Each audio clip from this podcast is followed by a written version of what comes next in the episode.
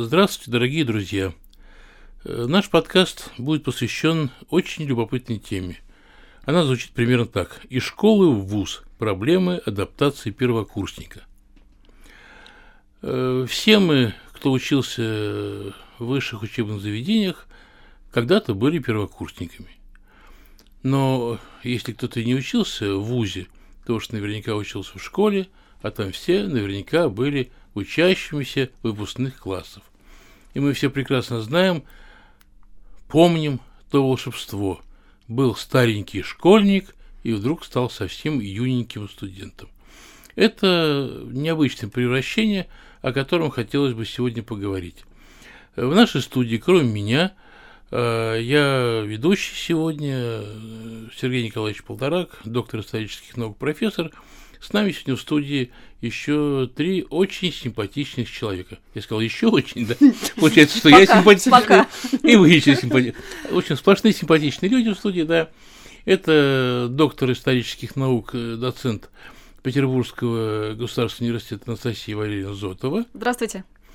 Это э, учитель истории одной из гимназии Василь... Э, Васильевского острова и одновременно аспирантка исторического факультета Петербургского университета Екатерина Владимировна Труханович. Добрый вечер.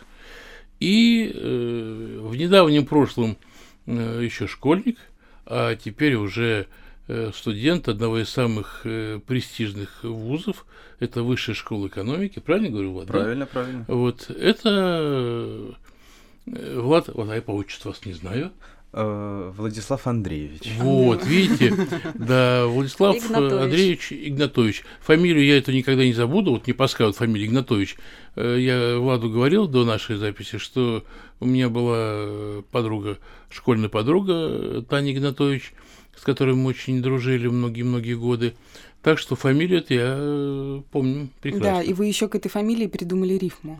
Да, я... Э, Труханович? Веселился, Именно. Да, потому что, ну, это хорошо. Я сначала не мог понять, э, почему у э, нашей замечательной учительницы Екатерины Владимировны появился такой талантливый... Любимый ученик, да. Любимый ученик, который на 100 баллов сдал ЕГЭ по истории, а потом, да, его уже замучили все этой фразой, а потом выяснил, в чем дело. Просто у них рифмуются фамилии.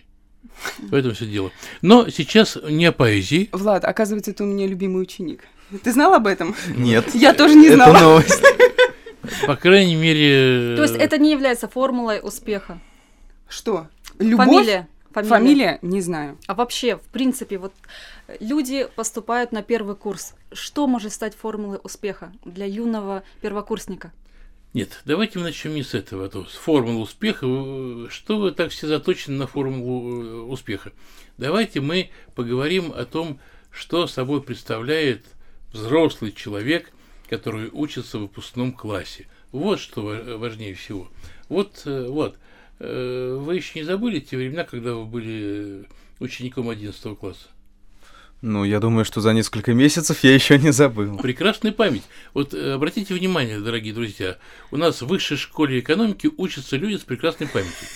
Итак, Влад, э, вот ваши ощущения. Вот вы ходили по коридорам, э, пока еще не власти, а просто по коридорам школы, э, отвешивали пендали младшеклассникам, наверное, да? Нет? Ну, у нас все-таки были более такие, скажем так, уважительные отношения. Прям такой жесткой дедовщины не было. А, ну вот нет, просто мне было интересно понять, э, что собой представляет современный старшеклассник. Э, то есть вы ходили просто не, не замечая никого из младшеклассников, не обращая внимания на учителей, просто упивались тем, что вы теперь такой уже пожилой человек, э, который, старше которого в этой школе нет. Ну, на самом деле все было несколько по-другому. Я обращал внимание на младшеклассников, не только на младшеклассниц, да. А... Интересно. Так, так, так. Правильно, нет, нет, нет, все в рамках приличия, Екатерина Владимировна. А я абсолютно. Молодые, и абсолютно. Молодые в... девушки должны быть молодыми девушками, все правильно. Не в том контексте, о котором говорит Сергей Аксиома Николаевич. Николаевич. Э, скорее, это было просто общение. Те, кто были чуть помладше, общались с нами, мы им как-то помогали, что-то говорили. там о ЕГЭ рассказывали, какие-то дружеские отношения. И с учителями я не могу сказать, что я учителей не замечал. Наоборот, в старшей школе, особенно вот последние два класса, особенно одиннадцатый класс, знаете, взаимоотношения учителей и учеников, они все-таки уже, мне кажется, выходят на такой несколько другой уровень. Партнерский. Уровень, партнерский уровень человеческий, что учитель тебе, наверное, в этом возрасте может уже сказать несколько больше, чем написано в школьной программе, и дать какой-то совет и по жизни, и вот э, показать как бы на своем опыте, как хорошо, как не очень хорошо.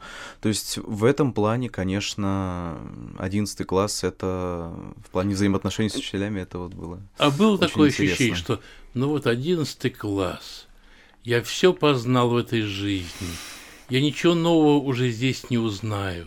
Но опять Марья Ивановна несет ту самую лабуду, которую несла три года назад. Вот не было такого, что все в жизни уже познано. Слушайте, э, на самом деле не было, потому что было ЕГЭ, и когда ты решаешь вариант ЕГЭ, набираешь за пробник 80 баллов, ты понимаешь, что ты далеко не все знаешь, и на самом деле... А если с точки зрения жизненного опыта? С точки зрения жизненного опыта, не знаю. У меня лично никогда не было иллюзии, что я знаю все. У меня наоборот, чем больше я вот учился, и сейчас учусь, тем больше у меня ощущение, что ничего не знаю. Вот вроде бы что-то учишь, учишь, чем ты разбираешься, и все равно вот находится человек, который знает это гораздо больше, гораздо глубже, гораздо... И вообще сами вещи, которые ты... И я сейчас не говорю даже о каких-то там пред... ну, предметах, науках, даже вообще по жизни. Какие-то вещи, которые казались простыми и элементарными, со временем начинают казаться гораздо более сложными. И ты понимаешь, что ты их раньше не понимал абсолютно, а теперь не понимаешь чуть меньше. А по поводу обучения, у нас последние два года, к сожалению, в связи с ЕГЭ, все остальное, вот все остальные предметы, они преподавались в, на очень низком уровне, то есть было мало часов. Учителя нас честно говоря, жалели, что вот у вас ЕГЭ, мы не будем вас мучить контрольными там по этим предметам. Ну, кроме химии и биологии. Это вот, а, такая особенность mm-hmm. нашей школы. Вроде бы французская, вроде бы химбио, но это как бы вот личностный фактор. А так, да, к сожалению, вот было наоборот, знаете, было ощущение, что вот вроде бы ты в одиннадцатом классе, а вроде бы школа уже закончилась, закончилась вот именно обучение в каком-то смысле. Ты ходишь вроде бы на уроки. Осталось только воспитание. Осталось воспитание и ЕГЭ. И ЕГЭ, ЕГЭ, ЕГЭ. Что да, на каждый да. профильный предмет приходишь, тесты, вот вторые части и так далее. А вот, знаете, вот среди нас э, с вами есть э, одна почти иностранка, которая училась э, в зарубежной школе. Анастасия Валерьевна, вы почти всю школу проучились в Латвии да, только последний год вы учились в России. Скажите, пожалуйста, э, ведь когда вы учились э, в латышской школе, в латвийской, правильно сказать, да, наверное, э, и там была другая ситуация. У вас были оценки, не, вам выставлялись не по пятибальной, а по 12-бальной системе. 10-бальной. Эх, жалко, не дотянули до 12.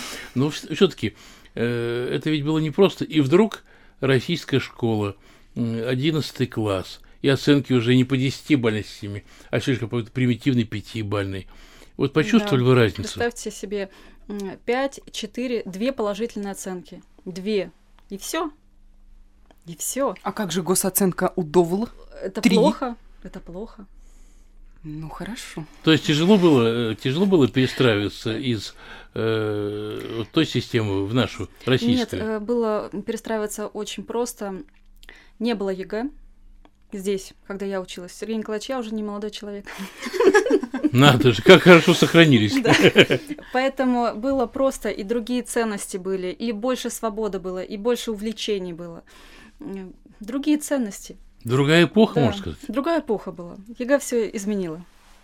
Ну что ж, Вот, пожалуйста. кстати, я, да, хотела, э, так скажем, вставить свои пять копеек. Вот, Сергей Николаевич, вы спрашивали Влада насчет некой наивности, что, мол, человек в одиннадцатом классе чувствует себя, что он владеет этим миром, у него вся жизнь впереди, вот, наконец-то он окрылен и сейчас вот-вот полетит. Но мне кажется, что, как я уже сказала, это некоторая наивность. На самом деле 16-17-летние подростки сейчас, они намного реалистичнее. и ре- Циничнее. и А, то циничны есть и реально наивность, смотрят. Моя наивность. Ваша, ваша. А вот вы лучше расскажите, как вот вы себя чувствовали в выпускных классах? Потому что сегодня подростки, они точно знают, чего они хотят. Это была советская школа ведь? Э, Это была, это была еще какая советская школа. Э, Сейчас, собственно, я вам расскажу, что было вскоре после того, как вымерли мамонты. Так, так. Э, Так вот, как только они вымерли, так я сразу пошел в школу. Э, Я учился в 60-е годы, в начале 70-х. И хочу вам сказать, что когда я учился, тогда у нас было 10 классов, не было 11. Мгм. И вот в 10 классе мои ощущения. Я себя, естественно, ощущал очень взрослым человеком. Я уже понимал, что недалек тот час, когда я надену погоны, я знал, что я буду поступать в военное училище. И, знаете, я вот ходил по школе, смотрел на все с грустью, с такой печалью, думаю, боже мой, вот э, еще немножко я уйду из этой школы, все останется, только меня здесь не будет. А как здесь хорошо? Если честно, мне хотелось учиться еще в школе долго-долго-долго. Но, к сожалению, этого не случилось. И я пошел в военное училище, и произошло такое волшебство. Ну, вот представьте себе, э, я учился в школе, и я ощущал себя человеком, который достиг, если не всего то многого, мне было легко во всех отношениях, а кроме того, себя ощущал, понимаете, э, таким... Тогда не было слова мачо, да? Мгм. Но, Но наверное... было вот- слово чмо. Простите. было, было, оно сейчас остается. Но я себя ощущал таким, знаете, очень э, уверенным человеком. Я был э, очень спортивным, э, был, у меня был первый спортивный раздел по самбо, я был призером Ленинграда. Я так смотрел на всех немножко свысока. Думаю, вот я сейчас приду в военное училище, будет то же самое. Я пришел в военное училище. Э, Нас поступило чуть больше 300 человек на первый курс, и почти все были физически подготовлены лучше меня. Для меня это был первый удар, понимаете? Бегали быстрее. Прыгали выше. Э, Насчет высоты не знаю, но то, что кроссы бегали гораздо лучше меня. В этом- Гранату метали. Э, да. Гранату метали. У нас был Дальше. один э, паренек Саша Юшин. Саша, слышь, привет тебе. Э, он как-то метнул гранату, она улетела за стадион. Ходили всем взводом, собирали, так и искали, так и не нашли. Вот, и, тогда появилась э, фраза, ну, тогда такая крылатая фраза появилась, э, фраза нашего преподавателя э, по физподготовке, он сказал, он сказал нашему сержанту, вы сержант, и вы должны найти гранату. Как будто сержант это волшебник, вы понимаете. Э, Одним словом, я убедился в том, что э, на первом курсе э, ребята-то есть гораздо подготовленнее меня. Ну ладно, первый курс, но старшие курсы, вы бы посмотрели на тех зубров, которые были на третьем курсе аматеры четверокурсники, которые, знаете, так уже ходили такие сонные, они уже себя ощущали офицерами, так вот нас смотрели, как на пустоту пойдет, проходили сквозь нас, шли себе дальше, никого не трогали, не замечая нас вообще. И я понимал, что вот есть такое волшебство, вот ты вроде как старенький школьник, вдруг бах, и уже превращаешься в совсем сопливого первокурсника.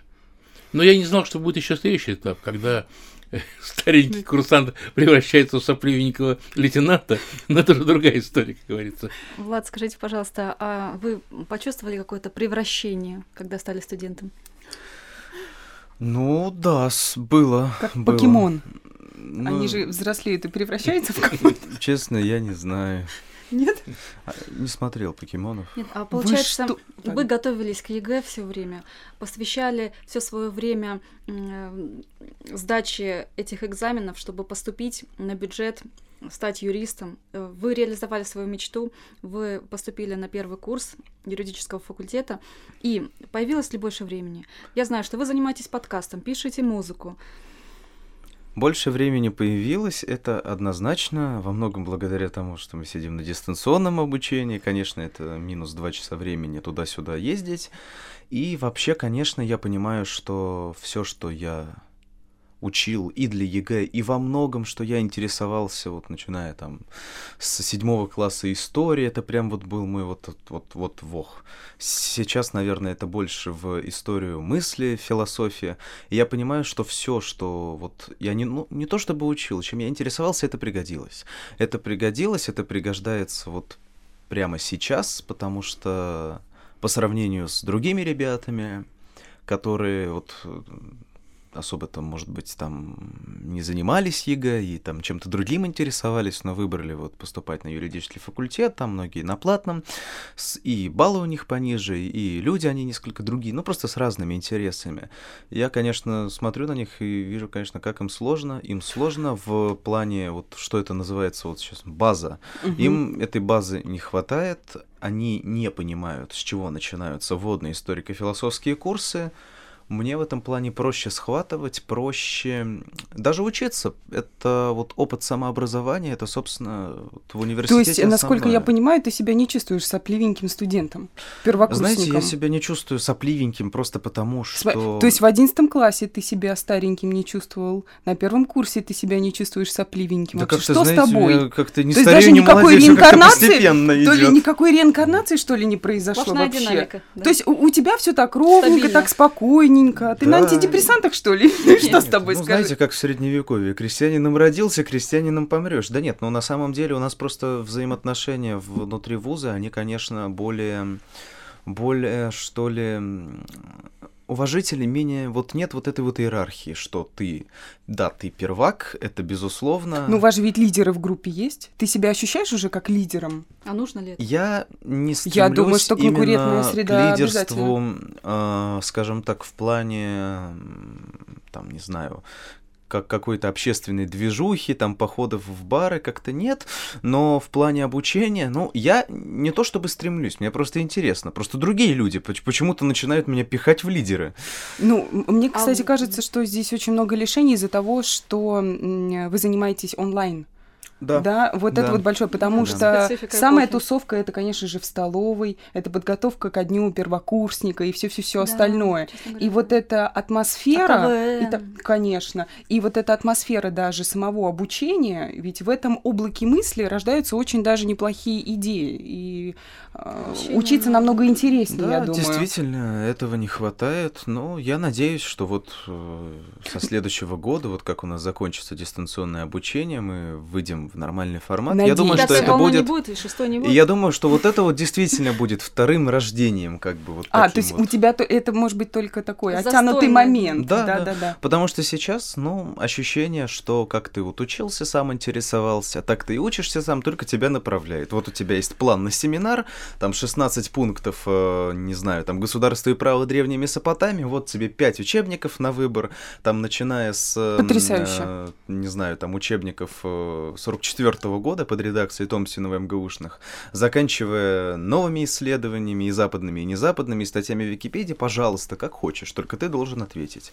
То есть мне такое нравится. Вот как раз-таки это многим и сложно. Люди, которые не привыкли Так ты к- зубрила, получается? Нет. Я... э, Какой да- зубрил признается в том, что он зубрил. Ну. Да, это... Не, на самом деле, я же не заучиваю, там бесполезно заучивать. Там, особенно вот в рамках курса по истории государства и права, а и по теории государства Нужно родиться в Месопотамии. Да, в образ, да. То есть нужно понимать основные закономерности. Когда мы в рамках пары семинаров охватываем э, три тысячелетия, и, ну, нужно примерно понимать, с чего началось и почему вот оно идет. Ребята этого не понимают, ребята многие, которые вот со мной в группе учатся, ничего плохого не хочу сказать, имена Нет, называть не буду, но они они, будут при- пытаются заучивать. Они будут прекрасными прокурорами и будут потом заваливать ваши дела. Вы же адвокатом хотите. Наверно. А вот если э, я вспомню, какой я была одиннадцатиклассницей и какой, э, какой я была первокурсницей, вот здесь вот уместно говорить о сопливой первокурснице, потому что я приехала в новый город, я из Калуги переехала в Петербург, я жила в общаге, и все прелести вот этой общажной жизни, и когда в дождь, сне- снега дождь, я узнала, что существует такое слово и такая погода, я ехала через полгорода на эти пары, и еще Сергей Николаевич закрывал дверь перед носом, потому что мы Какая опаздывали. злопамятная, все помнит. И- А я это запомнила всю жизнь, потому что после этого мы больше никогда не опаздывали. Вы один раз закрыли дверь, все, все были к первой паре. У нас даже среди первокурсников э, была такая, да даже не только среди первокурсников, э, такое выражение. Если мы чуть-чуть э, задержались в кровати на минут пять, вот еще будильник переставили, то поздняк метаться полторак все равно не пустит. Вот это я запомнила на всю жизнь. И, конечно же, мы бежали. Я помню, когда мы с моей одногруппницей, Майей Вакян, обгоняли вас буквально в коридоре, чтобы вы первые в аудиторию не вошли.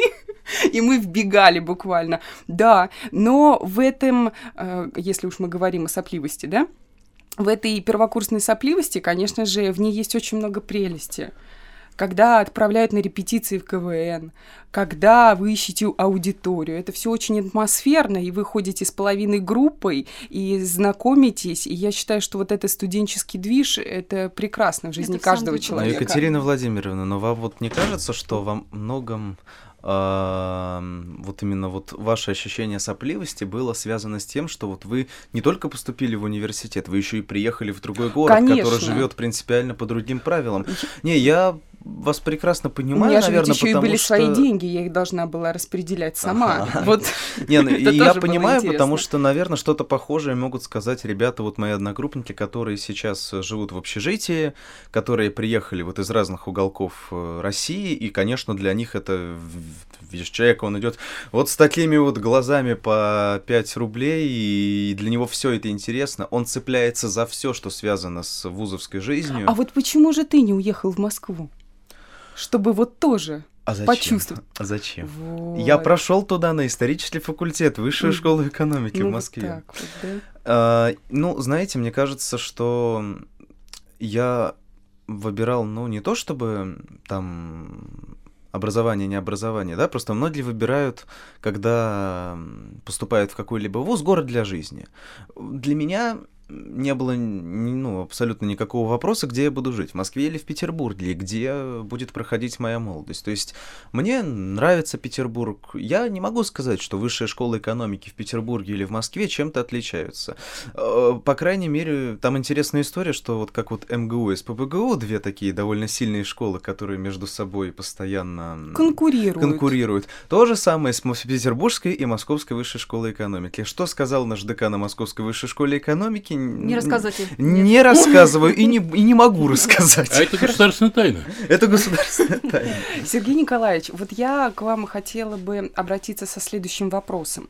Вы как э, преподаватель с колоссальным стажем, и вы, я уверена, что помните тех студентов, которые из школы приходили без ЕГЭ, и те, которые уже приходили с ЕГЭ, то есть поколение до и поколение после. Есть ли различия в этих студентов в их качестве подготовки? Да, есть. Э, те студенты, которые приходили в последние годы, стало быть, они готовились к ЕГЭ, да, они историю знают гораздо хуже, чем те, которые ЕГЭ не сдавали. Э, понимаете, тут дело ведь не в ЕГЭ, мне кажется, дело в самой системе подготовки. Э, к величайшему сожалению, из года в год студенты становятся все слабее, с точки зрения э, своей профессиональной подготовки.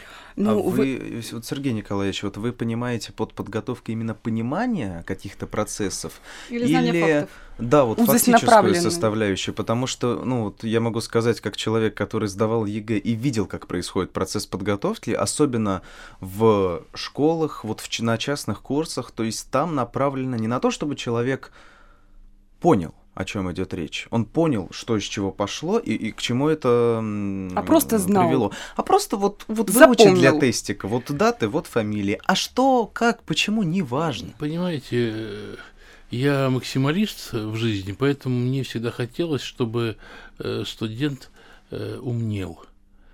И вот мне э, этого поумнения как раз вот и не хватало. Всегда не хватало.